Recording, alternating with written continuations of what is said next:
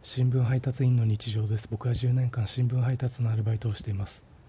新聞配達中知らない人に声をかけていただくと赤点の返しをしてしまうのを何とかしなきゃなと思っています。僕高校時代期末テスト当日学校とは真逆のお台場に自転車で向かっていました。たまたまその日に東京湾が見たくなったからでした。おかげで期末テスト期間全部で何教科があったか忘れましたけど期末テストであった教科中8教科が赤点でした。その高校生の頃2008年当時北京オリンピックで競泳のアメリカ代表マイケル・フェルプスが1大会で8個の金メダルを獲得しました。水の怪物フェルプスが金8個で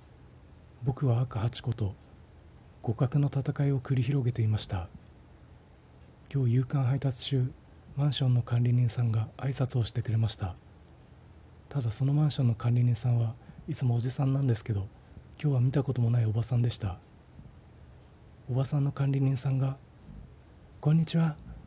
と言ってくれたんですけどいつもと違う人だったのにびっくりして僕のとっさに出た言葉は「ます」っていう赤点の返しでした「